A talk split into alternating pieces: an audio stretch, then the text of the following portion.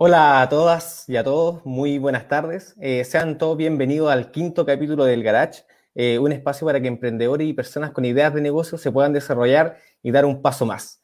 Eh, hoy hablaremos de la internalización de un producto, entendiendo que esto no es necesariamente para grandes empresas.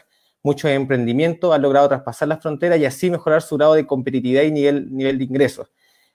antes de dar este gran paso tan importante y atreverse a exportar, es importante comenzar con una base estable.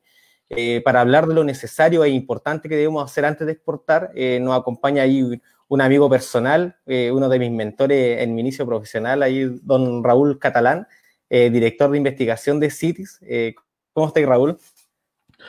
Acá estamos, don Frank.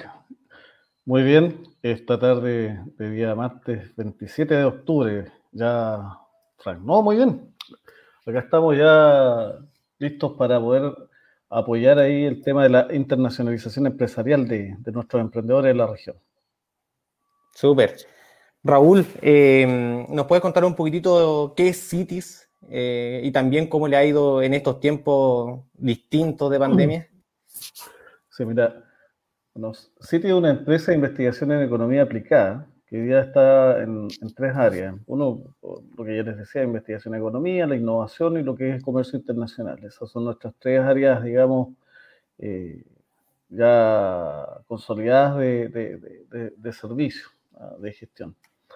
Em, estamos en toda la región de Antofagasta, estamos también en Coquimbo, estamos trabajando con Santiago. Eh, mira, antes de la pandemia habíamos iniciado la apertura en Brasil también de una oficina trabajando con la Asociación Comercial e Industrial de Campo Grande, allá en Mato Grosso del Sur. Eh, y bueno, tú lo que ya conoces también de es que nosotros participamos de lo que es Psicosur, el corredor bioceánico, y tenemos altos eh, vinculación con Argentina, Paraguay, eh, Perú y Bolivia. Ah, y eso se, ha mantenido hacia una, una de las, o sea, la trayectoria empresarial de City desde el año 2010 hasta la fecha ha mantenido esa, esa lógica, esa trayectoria, digamos, de exportación eh, indirecta y directa, ¿no es cierto? Eh, ya con un carácter más sostenido en el tiempo. Abordamos Brasil, que es un mercado bien, bien complejo, eh, tanto en su estructura como en su dinámica. y en este tiempo de pandemia, bueno, como todas las empresas nos hemos visto afectados en materia comercial. han disminuido las ventas, yo te diría más allá del 50, 60% de lo que nosotros veníamos haciendo al año 2019. Eh, tratamos de, implementar algunas medidas con el equipo para que no se fuera nadie, ni tampoco escribimos la ley de protección al empleo eh, para no, dañar el patrimonio ahí del, seguro de ninguno de los, de, los trabajadores eh, y socios de City. así que nosotros implementamos algunas medidas propias que, que, nos han permitido subsistir eh, con este, digamos, esta situación de pandemia y que, bueno, no, la vamos a sortear, o sea, la ola la vamos a sortear y eh, estamos eh, completamente seguros que, que, esto va, va, a pasar.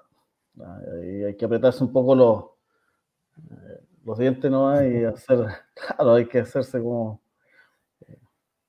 tratar de, implementar y, hacer, y optimizar los recursos. O sea, o sea, eh, la tecnología nos ha ayudado harto a reducir costos. ¿ah? y costos de, digamos, de costos fijos que, anteriormente, y también de operaciones. O sea, el tema de los traslados hoy día eh, se redujo, que era un costo importante para la empresa, se redujo más o menos en un 60% el tema de los costos de operaciones vinculados por viaje. Y ese 60% se traslada entonces a soportar eh, la trayectoria del recurso humano, ah, que, es el recurso más importante de una empresa de investigación. Así que eso, ah, Aspecto que yo creo que, que deben estar valorando harto el equipo. Ahí tengo grandes recuerdos también con, con, el equipo. Ahí, si es que nos están viendo Carlita, Carlita Quintrileo, también está Pablo, así que un, un, un, un abrazo grande para ellos también si nos están mirando eh, en, esta, en esta red. Em, Raúl, solo recordar que, este espacio es para compartir con los emprendedores o, con personas con ideas de negocio em, algunos aspectos técnicos o, no tanto, como algunos tips que, también tú conoces, con el fin siempre de acompañarlo a que eh, este lindo momento del emprender se pueda llevar de buena forma. Así que también damos las gracias a, a Dos Barbas y a Timeline, eh, con web también que nos dejan salir al aire para, para poder entregar toda esta información. Eh, para que sigamos avanzando, te invito a que hablemos un poquito de, exportación. Que, cuéntame tú un poquito qué, es la exportación y, qué se necesita saber en, todo este camino. Para emprendedores, vamos a focalizarnos ahí, sobre todo pensando porque Mira, el tema de la exportación, yo creo que hay empresas como las startups, ¿no es cierto? Que son empresas que, de tecnología y que nacen ya con temas de, eh, en, su base, eh, con, el, con, los negocios internacionales. Son, son, empresas eh, que van a desarrollarse, ¿no es cierto?, en, en esa línea. Ahora, uno tiene que entender que la exportación dentro, o sea, siempre va a ser un potencial independiente del tamaño de la empresa. O sea, la, exportación no tiene, no tiene nada que ver con eh, lo que dice relación con el nivel de la empresa, su tamaño, su trayectoria y su historia. ¿Ah?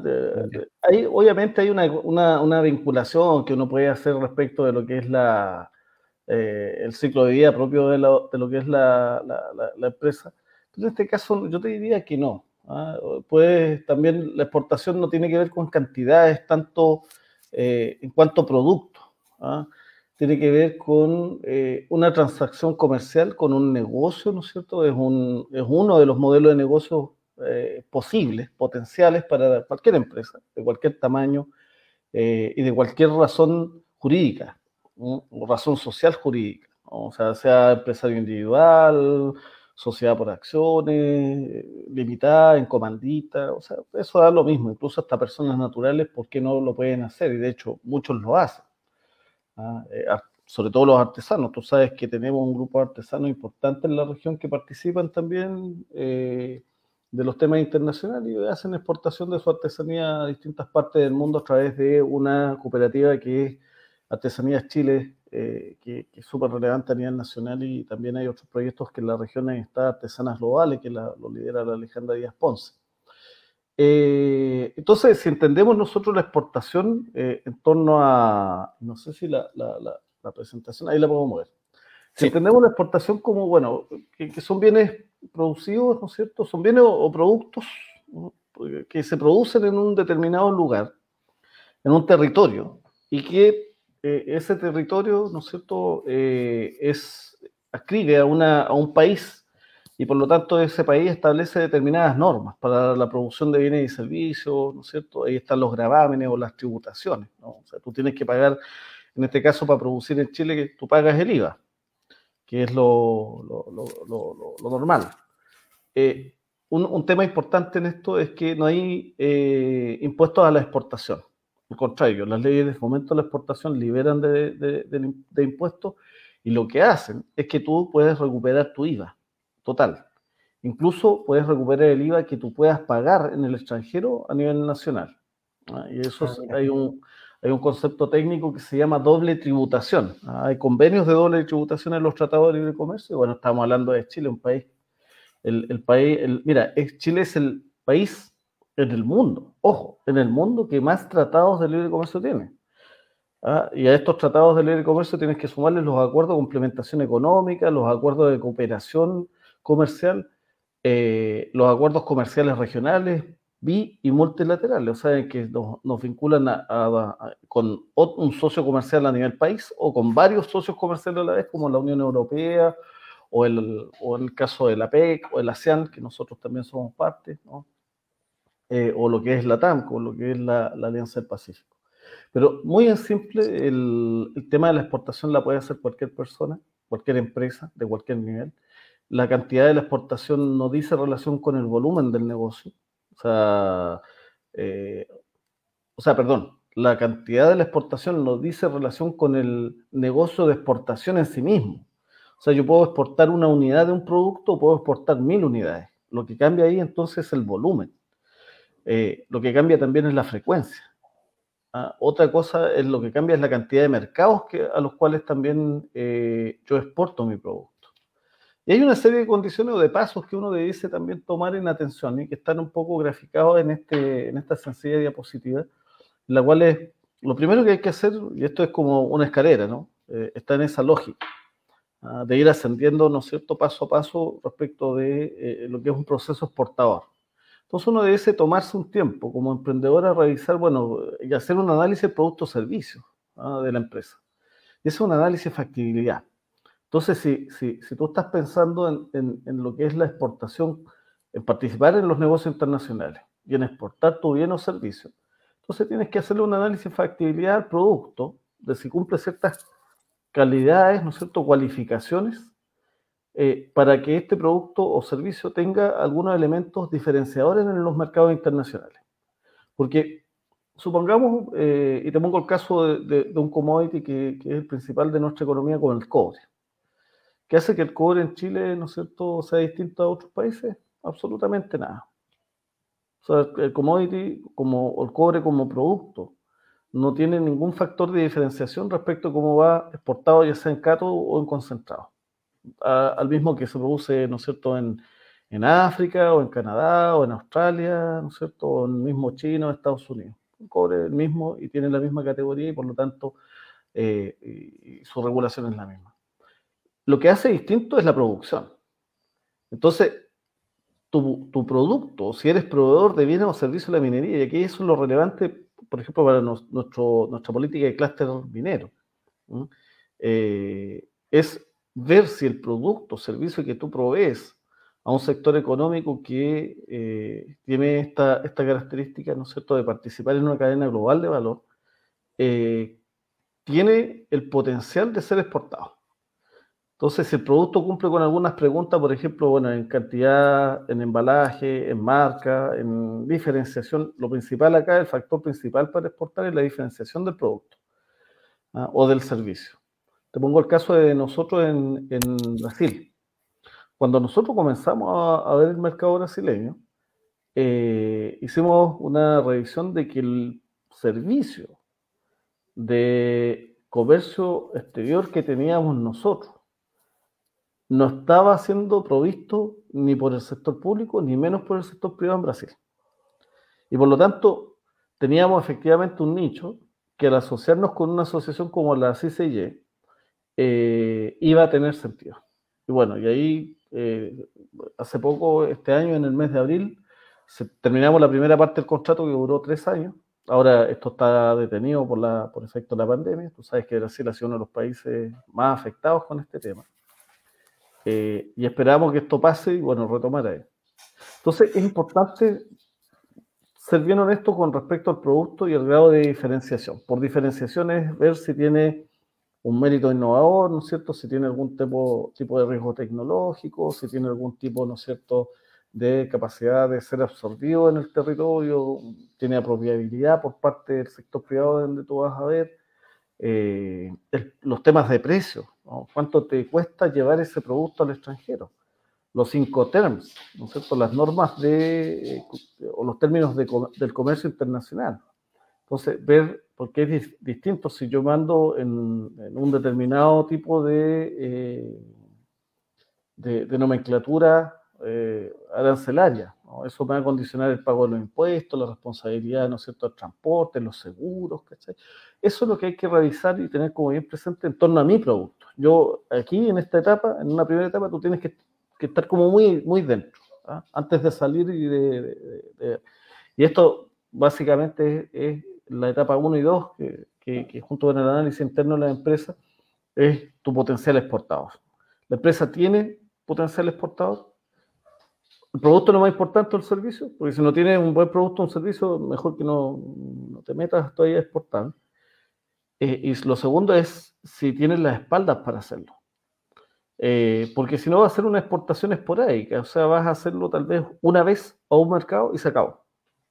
Entonces la idea de, lo, de la exportación es que tú puedas participar eh, de manera sostenida en el tiempo. Y para eso hay que, obviamente, prepararse. Por eso la trayectoria esta de la formación empresarial de nivel gerencial es que el empresario nunca deja de aprender de estos temas. ¿Cachai? Eh, y como tal, eh, la persona que se mete en esto, es un mundo bien apasionante, porque te, vas, te vas instruyendo. Y no es solamente los ámbitos comerciales, sino que hay mucho de estrategia, hay mucho de, investigación de mercado, hay mucho de, también de conocer a otras personas, conocer otros países, la pasas muy bien además. O sea, eh, eh, claro, acá los viajes te dejan una, te dejan mucha historia de vida, haces turismo, generas muchas amistades muy buenas. Eh, nosotros hemos estado y hemos llevado a otros empresarios en misiones comerciales, en ferias de, internacionales, en ruedas de negocio, en encuentros empresariales. Yo más o menos calculo que dentro de los últimos 10 años, nosotros por lo menos hemos tenido vinculación con unas 3.000 empresas en, materia de negocios internacionales e internacionalización empresaria, tanto acá en la región, digamos, de la macrozona norte, como a nivel de, lo que es Psicosur. Eh, ahí en el análisis interno de la empresa de es eh, bueno, revisarte. Eh, tu espalda financiera, tu proceso productivo, tu capital humano, tus capacidades y competencia como gerente del, negocio. ¿ah? Esto va un poquito más allá de la lógica de lo, clásico del FODA. Eh, no, acá el FODA se te queda chico. Claro. o sea, es importante, sí, el FODA te, sistematiza. ¿ah? Hay un FODA que el, yo les recomiendo el FODA estratégico, que, el FODA estratégico lo que está buscando entonces es determinar, por ejemplo, áreas de la empresa. Ah, imagina tú que tú tienes una empresa, a ver, de, venta de software. Ah, vamos, a, vamos a poner ese ejercicio. Y si tú quieres algún caso en particular, también lo podemos analizar hoy, Frank. Pero eh, imaginemos una empresa de, venta de software y esta empresa entonces eh, se analiza con un FOA estratégico y eh, establece la cadena de valor del, del software. Entonces, lo que es, ¿no es cierto?, eh, los mapas de proceso, la ingeniería de requerimientos, ¿no cierto?, la fabricación del software, eh, o el diseño, la fabricación y la entrega al cliente. Tú tienes cinco eslabones grandes, ¿ah? o, o, metaprocesos, y de eso se va a desprender más, ¿no es cierto?, otros procesos además. En su conjunto, el FOA estratégico va a intervenir en cuáles son las fortalezas en cada uno, cuáles son oportunidades, debilidades y amenazas en cada uno de esos, de, todos esos eslabones de la cadena. Y por lo tanto tú vas a ver dónde estás más débil dentro de tu cadena productiva. ¿ah? Y ahí tú puedes obviamente generar de manera estratégica iniciativas que vayan orientados a ser más competitivos, no por un afán exclusivamente de ganar mercado, sino también de mantener la sostenibilidad de la empresa. Muchas veces se pierde un poco la lógica de que la competitividad, ¿no es cierto?, es, lo único que interesa y acá puede ser muy competitivo en el corto plazo, pero mediano y largo plazo puedes desaparecer tal como tú creaste tus iniciativas. Entonces, la idea es mirar siempre que, el negocio vaya más allá de un periodo de tiempo acotado. ¿ah? Nosotros, hoy, Frank, cumplimos el día 20. Hace una semana atrás estábamos de aniversario, cumplimos 14 años. Ah, de hecho, recibí un mensaje ahí que decía ah, Sitio de escuela. sí, sí. ¿Ah? Ahí le mandé mi cariño. Sí, está muy bueno. Eh, y, es, muy relevante tomarle ahí el, pulso a cómo está la empresa, cómo, cómo, están los procesos, sobre todo el proceso productivo, la cadena de valor en la cual tú participas y, ¿no es cierto?, el, mapa de proceso de tu, de tu producción. El siguiente eslabón tiene que ver con el análisis del mercado. Entonces tú estás en un mercado ya y conoces las leyes, sabes los impuestos, sabes quiénes te refiscalizan, quiénes te regulan, los permisos que tienes que cumplir, ¿no es cierto? Que si tienes que tener patente, permisos sanitarios, o sea, conoces todo lo del mercado interno. Entonces tú tienes que pensar que en la exportación tú vas a tener que cumplir una serie de normas en el mercado externo. Y por lo tanto, este análisis que nosotros colocamos ahí, el PESTLE, es eh, es una metodología que viene de la CEPAL ¿ah? y que te permite, bueno, analizar la situación política del país al cual tú vas a exportar. Eh, por ejemplo, hoy día muchos estarían interesados tal vez en, exportar eh, a Paraguay, porque tiene un clima de, gran estabilidad, tiene mucha promoción de la exportación, está haciendo mucha inversión, tiene una ley de maquila, que es de fabricación con cero impuestos, tanto a la, producción como a la, a la venta, eh, y tiene una, una, serie de otros beneficios que han venido a generarse en función de leyes de incentivo, de fomento al proceso exportador. Entonces, eso, eso, eso es bien interesante. Eh, pero eh, algunos o muchos estarían con dudas de exportar, por ejemplo, a Bolivia, en el ámbito, porque hay una, una suerte de inestabilidad también respecto del, del, sector político allá en Bolivia. Bueno, en nuestro caso también acá en Chile también pasamos por un momento de incertidumbre, o todavía lo estamos, pero que eh, tal vez es menor respecto de lo que es la tradición, ¿no es cierto?, de, estabilidad que ha tenido Chile en, los, en su historia, salvo momentos puntuales y, bueno, con situaciones complejas que se han vivido. Hoy día nosotros, eh, y esto tampoco con, con lo que está aconteciendo va a cambiar mucho, porque ya hay inversiones extranjeras instaladas ya. Entonces los negocios van a, van a, van a continuar en, en esta línea. En materia del, mercado externo, eh, entonces uno debiese ver lo político, lo económico, lo social, lo tecnológico. Porque si tú vas a exportar desde acá, pues las modalidades también de exportación son varias. O sea, tú puedes exportar desde acá, desde Chile, hacia otro mercado. Eh, puedes exportar, ¿no es cierto? Eh, en el caso, por ejemplo, del turismo. El turismo es una exportación. Empresas o emprendedores que tienen hostales, o, restaurantes pueden escribir a la factura de exportación de sus productos, ah, ya sea de alojamiento o de su servicio de alojamiento o de gastronomía. ¿Y cómo se hace eso? Bueno, escribiendo al sector turístico. Entonces, eh, hoteles, residenciales, ¿no es cierto?, que atiendan a, turistas, bueno, pueden obviamente emitir esa factura exportadora y, y ser sujetos de, eh, eh, digamos, de, los beneficios que implica la exportación. Porque ¿qué nos asocian, discúlpame, esos asocian a beneficios tributarios, ¿no? A beneficios tributarios. Las leyes, todas las leyes de fomento van a estar asociadas siempre y en todos los países a beneficios tributarios. Eh, incluso los tratados de libre comercio tienen beneficios aduaneros que se traducen en arancel. Entonces, eso tú los capturas respecto de valor y un valor económico financiero para tu empresa. Eh, eso es, por eso es importante la exportación, porque tiene, y para el país es súper relevante, porque captura divisas. Entonces tú capturas, ¿no es cierto?, a nivel de la moneda internacional, capturas divisas, y eso va a formar parte de los dólares que dan al Tesoro de la República. ¿ah? Eh, independiente de los tengas guardados tú en tu caja fuerte, ¿no es cierto?, que en este caso puede ser el colchón o, la billetera. ¿ah? Pero, pero el hecho de que te paguen en dólares ya tiene un, tema bien relevante. Nosotros en la vertical, hoy, Frank, ganamos pesos. Y en la horizontal ganamos dólares, euros o yenes. Mira lo que te eh, es, en términos territoriales. Entonces, en el, mercado acá tú tienes que estudiar varias cosas asociadas. Política, economía, sociedad, tecnología, leyes y medio ambiente. ¿Ah?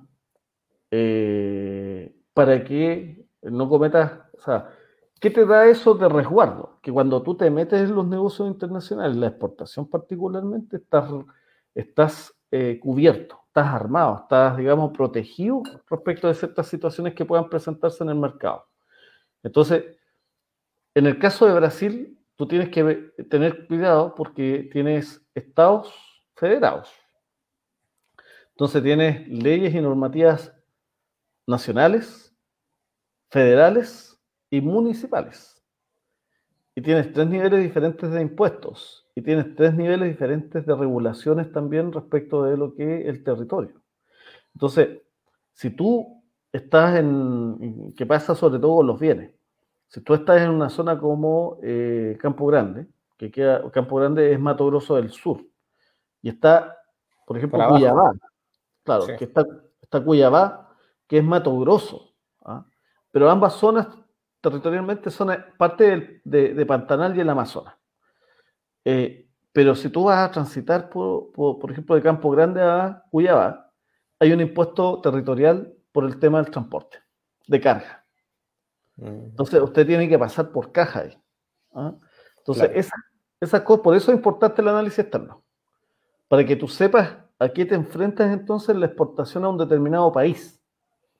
Porque independiente de que la transacción puede ser entre dos personas o más, o entre dos empresas o más, ¿no es cierto? Acá lo que te está enfrentando son las regulaciones que establecen los países. En el caso, nosotros somos el único país unitario, ¿ah? en, acá en, la zona más de, Sudamérica. ¿ah? Bolivia es provincial, ¿no es cierto? Argentina es federal, Paraguay también, provincial, eh, Brasil federado. ¿Ah? Entonces, tienen, tienen particularidades, ¿no es cierto?, que, que, que, nosotros tenemos que revisar. Entonces, la tercera, tercer paso es que el empresario en esta trayectoria tiene que revisar el mercado al cual va a exportar. Oh, pero, Raúl, consulta, ahí recién tú hablabas que era importante analizar eh, el mercado interno, luego el externo, ¿cierto? Pero a mí me salta una duda. Eh, entonces ahí es que yo soy medio futbolero, te voy a llevar un, ejemplo ahí futbolero, eh, como el, el Guaso Isla. Eh, Guaso Isla nunca jugó en Chile y él tuvo la particularidad de que debutó en, en Italia, me parece. Eh, ¿Puedo un, un, emprendedor hacer lo mismo? No haber vendido nada acá en Chile, acá en el mercado interno y vender directamente al, al, extranjero? Mira, ese es como el caso por poco, por poco de Corner Shop. Si tú te das cuenta, Corner Shop empezó con, con eh, la marca líder, ¿no es cierto? Con eh, hipermercado líder. Pero Corner Shop, al, al, yo te diría, al, a la semana estaba a nivel internacional, con Walmart. O sea, líder fue así como un, una anécdota nomás.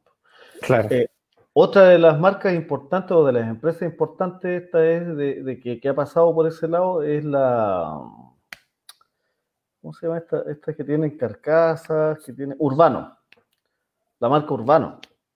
También por Urbano estuvo, y la historia de, del dueño de Urbano es súper interesante porque él, la empresa la, la, la, la, inició juntando tapas de botellas de Coca-Cola, por las que le pagaban eh, por una cierta cantidad. Y juntó tantas tapas de Coca-Cola que logró juntar 500 lucas y en función de esas 500 lucas empezó a hacer los primeros diseños. Y a partir de ahí comenzó a, a generar, la, la, digamos, esta, esta fabricación de distintos productos asociados a la, a la, marca urbana.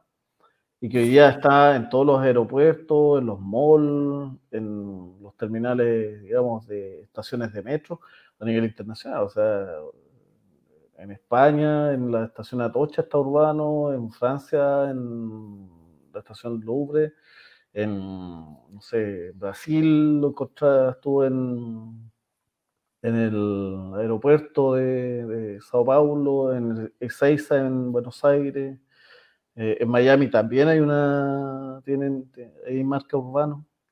Entonces, esas son empresas que en definitiva estuvieron muy poco acá y se internacionalizaron porque fueron empresas startup. ¿ah? Empresas eh, que, que, capturaron inversión y ese capital lo llevaron, ¿no es cierto? Y, lo, eh, y eso les ayudó a internacionalizarse rápidamente.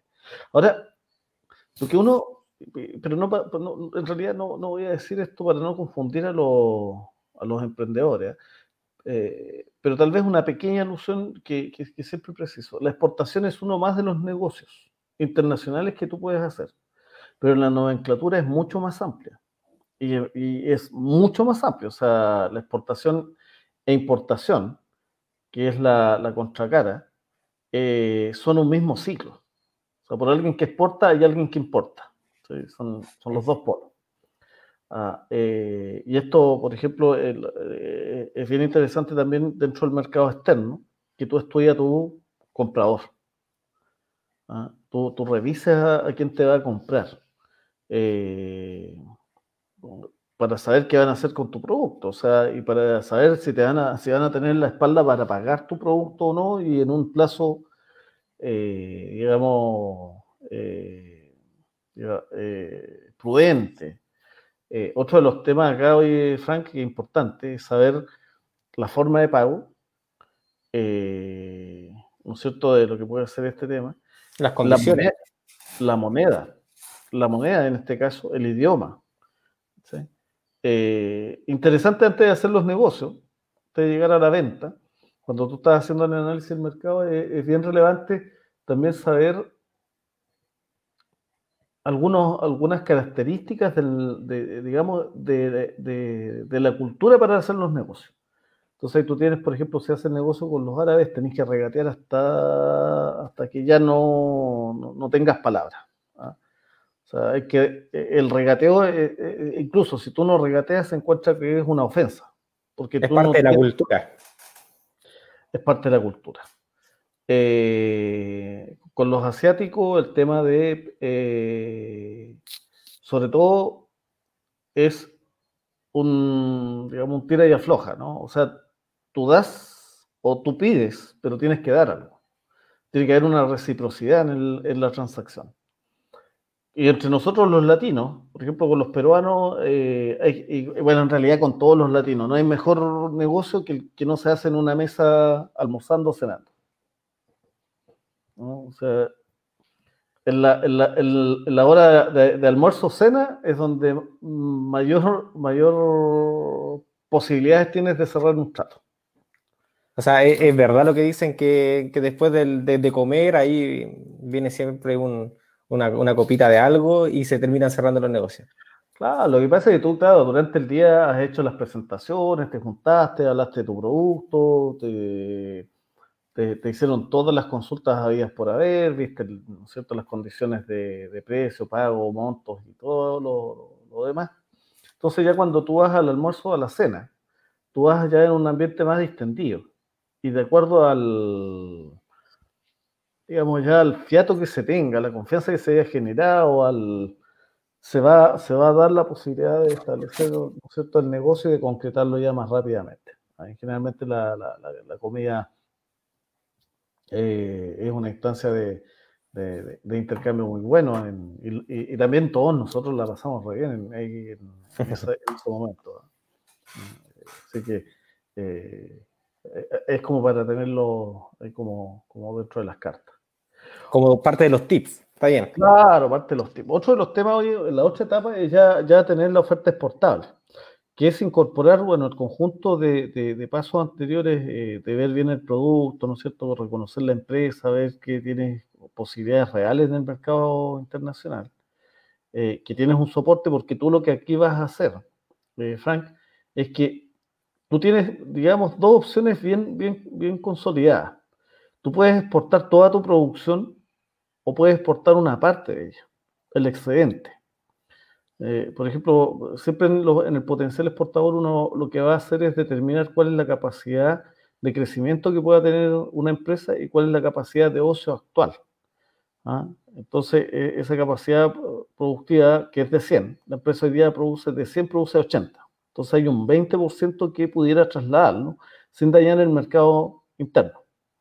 Entonces ese 20% lo puede, lo puede entregar hoy día y colocar en valor a nivel de los mercados internacionales y también se consulta en, eso, en lo que es la oferta exportable, también la capacidad de crecimiento. Y eso tiene que ver con la inversión. O sea, si el empresario tiene, ya, imagina tú que produces eh, zapatos de fútbol, acá. Y haces ventas de zapatos de fútbol y Frank, tú produces acá para Chile, tienes que producir 100 pares mensuales. Pero resulta que eh, tienes capacidad para producir 150 pares. Entonces tú estás a dos tercios de tu capacidad total. Ese tercio tú lo puedes trasladar y lo trasladas, ponle tú a, a ver, a Brasil, que es bien futbolero. Eso se llama producto ocioso, ¿no? El que, como que se deja de vender. Producción ociosa. Producción ociosa. Entonces, esa, eso tú lo colocas en valor y obviamente vas a capturar el total de tu producción sin dañar lo que ya tienes acá. Pero puede ser que el producto sea tan bueno que eh, Brasil, ¿no es cierto? Tu cliente en Brasil te diga, mira, ya no quiero los 50 pares de zapatos, necesito 100 mensuales. Y ahí tú tienes dos opciones. O castigas el mercado interno, porque siempre la exportación va a generarte mayor, mayor valor de retribución económica, siempre, a todo evento. Porque el pago es en dólares.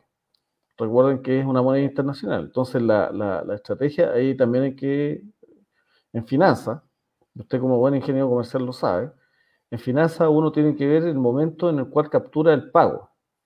Porque si el dólar está, está bajo en el mercado de origen y alto en tu mercado interno, entonces tú pierdes. Si está alto en el mercado de origen y bajo en el tuyo, tú pierdes. Hay que tener cuidado con eso. ¿ah? Entonces tú tienes que ver que esté más, la paridad tenga una, una estabilidad. Y siempre, este, oye, este es un tremendo tip para los emprendedores. Siempre, siempre, a todo evento, tiene que ir con dólar aduanero. El valor del dólar tiene que ser aduanero, no tiene que ser al día. Ojo, el valor del dólar aduanero corrige la inestabilidad del precio que pudiera tener durante una semana, un mes o un periodo de tiempo. Entonces yo tengo una, ahí tengo una estabilidad y corrijo esa suerte de variaciones que pueden ser a favor o en contra. Algunas veces ese dólar aduanero me va a hacer perder lo mínimo, pero yo voy a estar seguro que tengo una garantía de la, de la venta. Eso es súper importante, no, no olvidarse. Colocar los precios en dólar aduanero. Esa es una condición. Perfecto, anotadísimo. Claro que sí.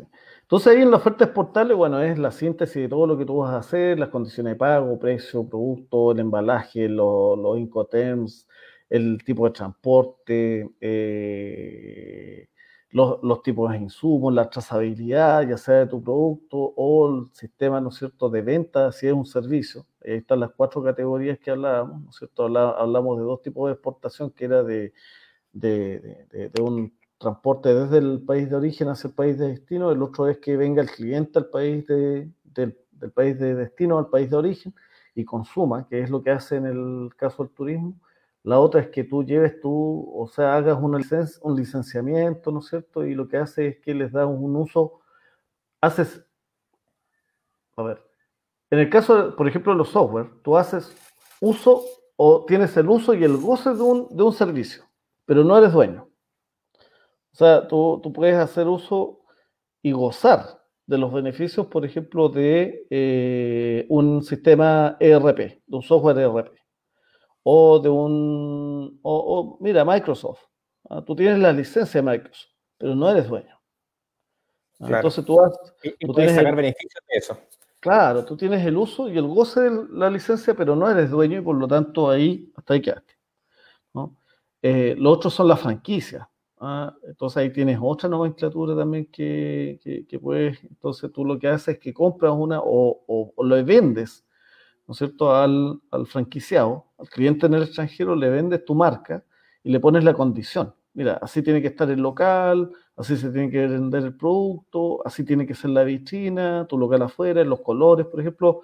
Imagínate que tú seas el dueño de Starbucks ¿ah? o eh, de, McDonald's o de chocolates en Los Lagos. ¿ah? Eh, a eso nos estamos refiriendo. Entonces aquí yo sé que hay muchos emprendedores que han hecho eh, emprendimientos relativos a, los productos gourmet. Y eso lo pueden colocar, ¿no es cierto? O son productos de alta, de alta sofisticación, Por el, el, envasado, el insumo, ¿no es cierto? La receta, eh, los productos orgánicos, eh, la identidad cultural, ¿cachai? O sea, esa cuestión hoy día es tremendamente valorada. Yo, otra recomendación a todos los que están pensando en emprender y, de, tienen en perspectiva los negocios internacionales, la exportación en particular, eh, productos orgánicos es un sector que va en alza y en crecimiento y en el cual, yo te diría a nivel mundial, se está, se está valorando y se está premiando mucho. Hay gente que está dispuesta a pagar un poco más por un producto orgánico que no tiene, ¿cierto?, compensaciones ambientales, que, es el concepto que se usa a nivel de lo que es la gestión de residuos eh, que se generan en función del producto. Eh, y, tampoco tienen daños a nivel de eh, el origen. O sea, e, este concepto de gallina feliz o, huevos libres, ¿no es cierto?, de, transgénico, o el tema de las carnes. También hoy día se está premiando mucho ese tema de que los animales no sufran. ¿ah? Eh, y, hay una trazabilidad ahí. Entonces, esa, esa, mirada es una mirada que se puede colocar en valor y puede colocar mucho valor en negocio. ¿ah? Eh, y es eh, ambientalmente sustentable, tiene un equilibrio económico con, digamos, a nivel de una economía circular y además genera empleos que son parte de las comunidades que participan en, en esa cadena de valor. Te pongo el caso, por ejemplo, de los productos Natura en el Amazonas. ¿ah? O, te, pongo el caso de, una empresa que es, socia nuestra en, City, eh, que eh, elabora productos a partir del barbatimao. El barbatimao es un árbol que una vez al año cambia de piel. Entonces se descascara. Y eso está en el Amazonas. Y lo que hacen las comunidades indígenas es que toman solamente la corteza que cambia el árbol, la recogen y se la entregan a la empresa, que es una empresaria que trabaja en la universidad, una académica universitaria, que creó un emprendimiento base tecnológica. Sintetizó en el laboratorio el barbatimao y con los componentes de barbatimao creó una crema. Y esa crema tiene tres cualidades: desinfectante, astringente y cicatrizante. Y esta, esta tercera diferenciación de ese producto conllevó a que, te pongo el caso, en, Brasil, bueno, hay, como hay mucho ganado, también hay muchos caballos. Y los caballos tienen una particularidad, en Brasil tienen el pelo más grueso que, por ejemplo, en el caso de Chile. Y eso los hace, y además en una zona húmeda, con alto nivel de temperatura, los hace transpirar muchos. Y con la montura les crea llagas. Claro. Entonces, las cremas son de alto costo eh, para mantener a los caballos. El barbatimao se creó en champú, en cremas y en lociones. ¿ah? Eh, y la, la loción ha conllevado a cicatrizar muchas de las heridas que antiguamente no se estaban pudiendo tratar. Eso es un factor y, y la empresa surgió con análisis de laboratorio. Esas cosas son tremendamente interesantes porque nuestros empresarios acá, nosotros tenemos una riqueza a nivel de nuestra eh, flora endémica que es tremenda, oye, Frank. Y nosotros no hemos estudiado las propiedades que tienen, por ejemplo, la, o se encuentran parcialmente estudiadas las propiedades de la yareta o de la rica rica, ¿no es cierto? De nuestra quinoa. Y son, son productos orgánicos, étnicos y de alto valor a nivel gourmet pero también tiene un valor potencial a nivel cosmético y dermatológico. Así que ojo con esos temas, ahí hay varios, varias, varias oportunidades ahí también de, generar valor a partir de, nuestro, de nuestra identidad, en este caso territorial. Y siguiendo con este tema de la oferta exportable, bueno, hay que presentar su plan de negocio. Bueno, ya conozco entonces, conozco la empresa, mi producto, conozco al país que voy a exportar, ¿no es cierto? Hice un análisis de, mi, de mis potenciales clientes y bueno, ahora veo ya cómo voy a hacer el negocio. Entonces lo planifico. Y ahí está todo lo que hemos hablado en relación a las marcas, certificaciones, condiciones de venta, pago, ecotel, sistemas de entrega, seguros, garantías.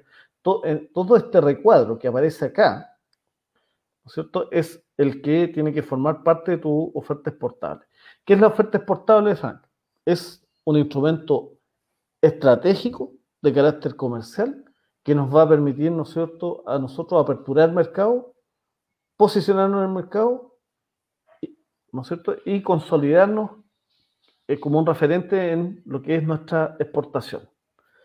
Eh, y el plan de negocio lo que va a hacer entonces es soportar un conjunto de objetivos de, en un determinado plazo asociado, ¿no es cierto?, a un programa, a una programación y a un presupuesto. Eso es el, en, en estricto rigor el plan de negocio y que obviamente tiene un modelo. Entonces, uno va, va optando ¿no? para eh, intensificar determinados momentos y en otros bajar la, digamos, intensidad. Eh, y esto se te genera una cantidad de actividades bien importantes. Acá, hasta este punto, nosotros tenemos que apoyarnos en las instituciones públicas de, de, fomento de las exportaciones en Chile. Estamos hablando de ProChile, de la Corfo, digamos, de Cercotec. Y vamos a, vamos a especificar también para entregarle algunos tips. Eh, ah, pero mira, interesante. Te voy a mandar algo. A ver, déjame ver si lo tengo acá. Te lo mando enseguida, Acá está. Hay un ciclo de talleres ¿ah? que hay que postular. Se invita a postular al ciclo de talleres de aplicación de procesos exportadores en búsqueda de nuevos mercados. Es gratuito para las empresas de Antofagasta y se realiza el día viernes 30 de octubre hasta el 13 de noviembre. El primer taller básico introductorio el 30 de octubre, el segundo de 9 y media a 1, hay un taller intermedio que también el 30 de octubre de 3 a 6. Hay un taller de profundización el 6 de noviembre de 9 a 1. Hay un taller de importación desde el oriente, que es el 13 de noviembre de 9 a 1 y de 3 a 6.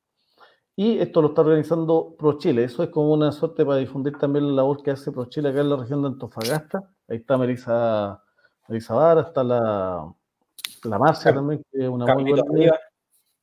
Carlitos Ríos está en Panamá ahora, Frank. Ah, mira, oye, la suerte. Sí, no, se fue como, se fue como, como delegado comercial. ¿ah? allá a Panamá.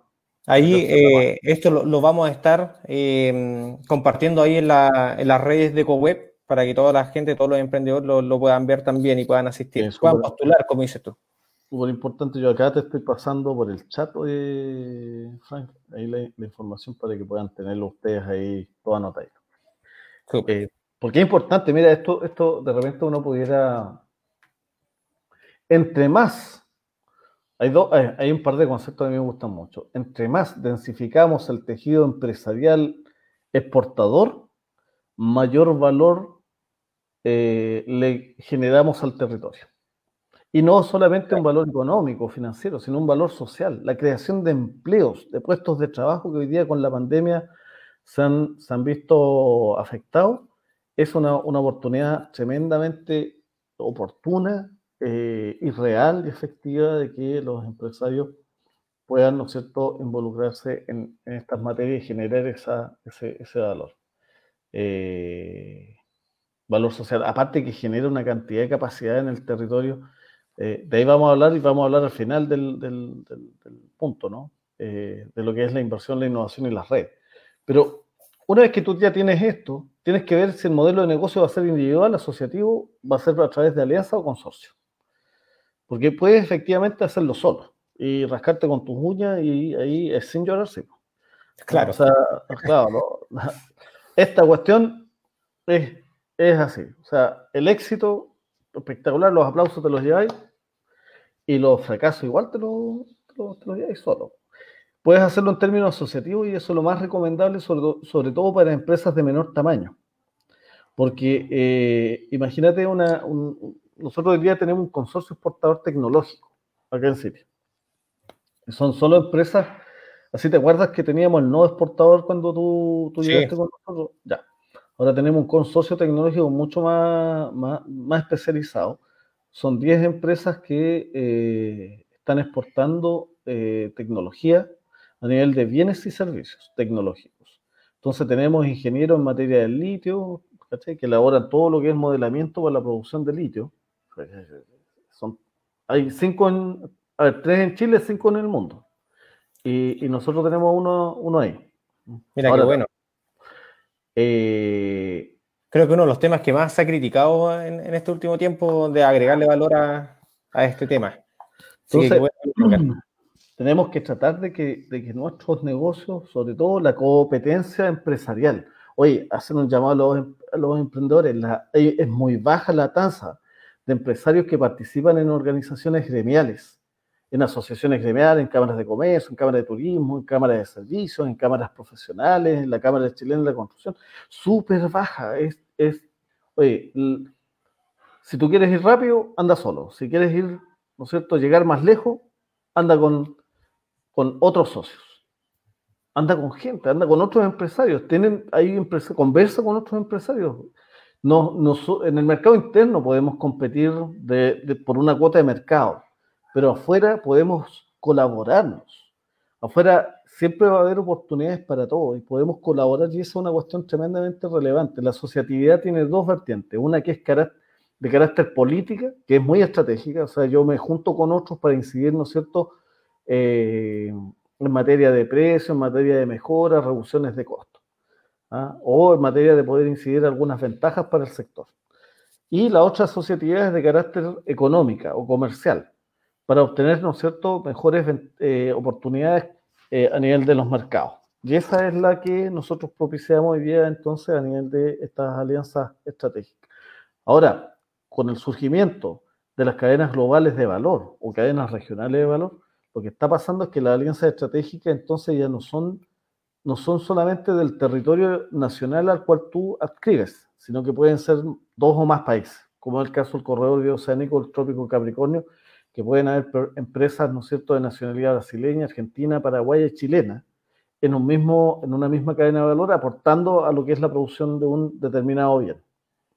Pero en este caso, mira, en el año, hace no más de dos años, nosotros participamos en estos temas haciendo algunas algunas difusiones, dos o tres años de haber sido, no más que eso, en lo que era la promoción, la formación empresaria para la exportación.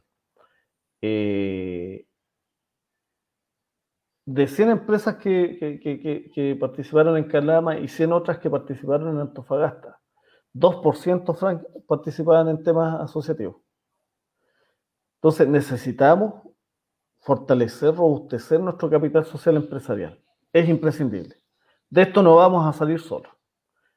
Y por lo tanto hay que apoyarnos y ese apoyo tiene que ver tanto en el ámbito público, pero principalmente también del fortalecimiento de nuestras redes empresariales asociativas a nivel privado. Entonces, una vez que tenemos esto, pasamos ya a la fase final, que ya tú hiciste las ventas ya. Estás comercializando, estás ofreciendo. Acá, ya empezamos a vender, a, exportar. Acá ya empezaste a vender, a exportar, a, ir a transar, a ir a ferias, a ruedas de negocio, vais con tu librito, ¿no es cierto? Tome, acá está mi, mi catálogo, está mi tarjeta, ¿no es cierto? Tienes encuentro, te están llamando por teléfono, eh, estás yendo a, misiones comerciales, estás visitando un par de países, ferias internacionales. Inicialmente yo recomiendo visitar un par de ferias a nivel nacional y de ahí ir a algunos países más cercanos. Ah, si tú te recuerdas la teoría de la gravedad, dice, ¿no es cierto?, habla de la, de la cercanía a nivel de la macroeconomía. Entonces, eh, y ya comenzaste a pinchar tus primeras ventas. No olvidarse el e-commerce. El e-commerce hoy día para productos, ¿no es cierto?, para empresas de menor tamaño es una eh, importante solución. Eh, Conet Américas eh, es, muy relevante. ¿ah? plataforma como First también súper importante, Pro Chile en B2, B2B. Eh, estos son tips y páginas que estoy entregando, pero ya nos, están diciendo que, nos queda poco tiempo, así que para, claro, como para para ir, avanzando. Servicios postventa. Nunca se entrega el producto y se deja el cliente solo. Hay que ver el grado de satisfacción. Llegó en el tiempo, llegó, ¿no es cierto? Llegó en la cantidad, en las condiciones, se cumplió con la, lo que habíamos comprometido. Perfecto. Ver entonces ese servicio postventa y ver los resultados ver, bueno, resultados en términos de la gestión, o sea, bueno, resultados para la empresa, resultados para el cliente, resultados para el producto. Eh, y de ahí va a, va a pasar algo bien importante, porque si has hecho el trabajo bien, entonces vas a pasar a lo que tiene que ver con la inversión, la innovación y las redes. ¿Qué pasa? Que, que, que, ahí tú vas entonces a eh, eh, tener capital para efectivamente invertir. Vas a poder tener acceso a crédito, pero también a garantías del Estado en materia de, exportaciones. Y eso tiene que llevarte a innovar. El producto tiene un ciclo de vida muy corto hoy día, todos los productos tienen un ciclo de vida muy corto, porque en definitiva todo el mundo está generando nuevos productos y servicios. Entonces, en, esa producción de bienes y servicios tú tienes que diferenciarte y la forma es innovar. Y las redes es porque la forma más, más eh, no sé, esencial de mantenerte en los negocios internacionales y en la exportación es estableciendo contactos y canales de comercialización y, de, redes de cooperación a nivel internacional. Cumpliendo eso, tienes, no sé si había otra, otra diapositiva, porque esta es la única que...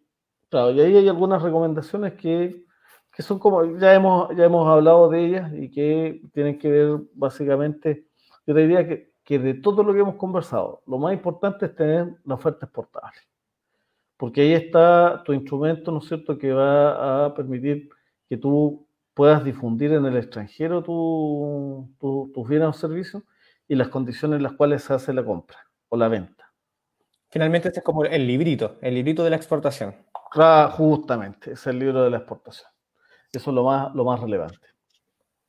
Perfecto. Oye, eh, Raúl, no, no, no me puedo ir sin preguntarte esto. Yo creo que es, varios, es la misma pregunta que se lo hacen varias personas, que ¿a qué país o qué países recomiendas tú que, se pueda exportar ahora? Yo creo que dentro de lo mismo del centro de gravedad, eh, lo más cercano acá en América Latina. Mira, yo te diría que hoy día hay que aprovecharse que tenemos la Alianza del Pacífico y el corredor bioceánico. A mí me, yo, yo, yo voy... Eh, Creo que hay que, hay que incentivar la, la, promoción de las exportaciones. Brasil es un mercado gigante, son 218 millones de, de, habitantes. Eh, y por lo tanto, eh, o sea, eh, y el brasileño le gusta comprar, el brasileño es súper consumista. Ahora, le gusta pagar poco. ¿ah? El brasileño es medio apretado. Pero si tu producto es bueno, de buena calidad, olvídate, es un mercado muy seguro. Perú también es un mercado bien interesante. A nivel gastronómico, vitivinícola y de productos orgánicos, Brasil, seguro, vas, vas a todo. O sea, la cultura en Brasil hoy día es una cultura muy, eh, digamos, ambientalmente sustentable. Brasil no está, los brasileños no están fumando. Ojo. Ah, mira. Está, pero, o sea, esa cuestión de cada 100 personas, uno fumará. O de cada mil, me atrevería a decir. Eh, lo que es Perú, Colombia y México, todo lo que tenga que ver con provisión de bienes y servicios a la industria. Y acá también a los emprendedores que están vinculados a la minería. Sáquense un poco, a ver, internamente lo que es, se le agrega valor al tema del sector minero, colóquenlo con el apellido bienes y servicios a la minería. Pero amplíen su giro a nivel de la industria. Porque eh, la minería es parte de la industria, eh, el turismo es una industria, los servicios son parte, también hay servicios industriales la agricultura es una industria, la ganadería, ¿no es cierto? Los, lácteos, la, apicultura, todo eso, entonces tú lo dejas como más amplio. ¿ah? Lo importante es si eres metalmecánica, si tienes un emprendimiento, ¿no es cierto?, vinculado a la fabricación de partes y piezas, y qué partes y piezas, porque si día, te pongo el caso del Javier, que tú lo conociste también, es Javier Cornejo.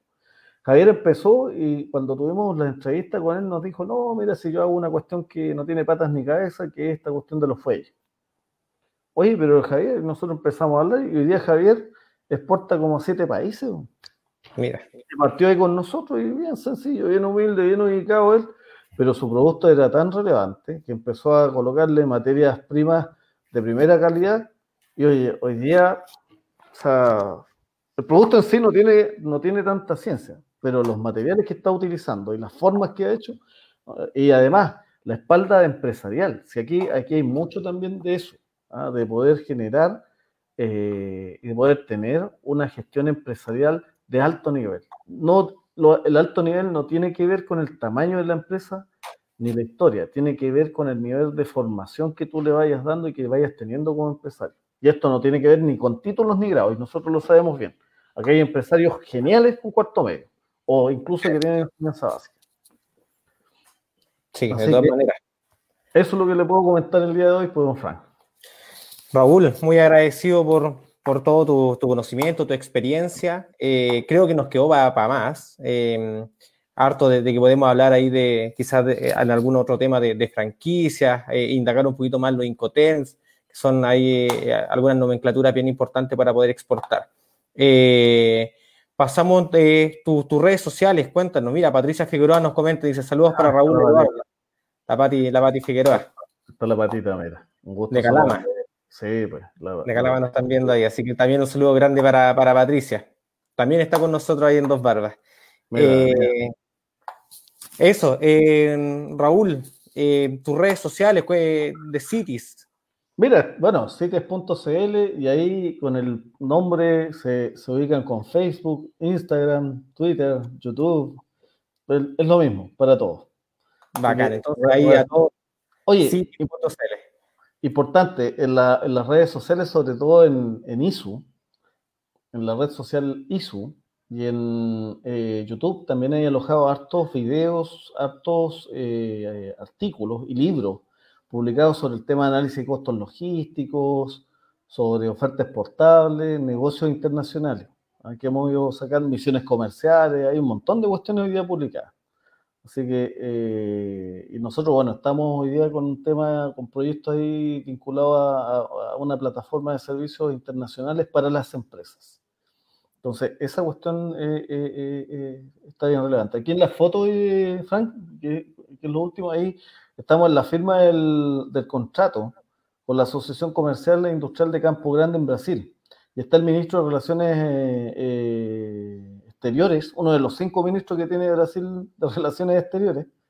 Eh, este es para América Latina y el Caribe, que es el que es don Joao, eh, Joao Carlos Parkinson de Castro, eh, que es el caballero que está acá. Y estos son los amigos, el economista, el economista jefe de la asociación, y él era anteriormente el anterior presidente de la asociación comercial, un tipo tremendo, muy, muy claro. Y ahí estamos con nuestra, nuestra sede, nuestra casa allá en Brasil, Oye, Frank. Tendremos que ir a conocerla también, pues, como... Ah, pero por favor. No? De todas maneras, muy lindo ahí Campo Grande, muy buena gente. Raúl, muchas gracias por tu tiempo, muchas gracias por tu experiencia, por contarnos también tu, todas tus apreciaciones. Eh, creo que ahí nos vamos a estar eh, comunicando para, seguir haciendo algunas otras cositas más con, con CoWeb. Eh, ahí dejamos invitados a todas las personas que nos estuvieron viendo a cities.cl, pueden encontrar ahí los estudios de, de este Centro de Investigación y Desarrollo que es CITIS. Así que un abrazo gigante para ti, Raúl, para el equipo completo. Ahí mucho cariño también, lo recuerdo con mucho cariño. Eh, y un, abrazo y, muchos cariños también a quienes nos estuvieron viendo hoy.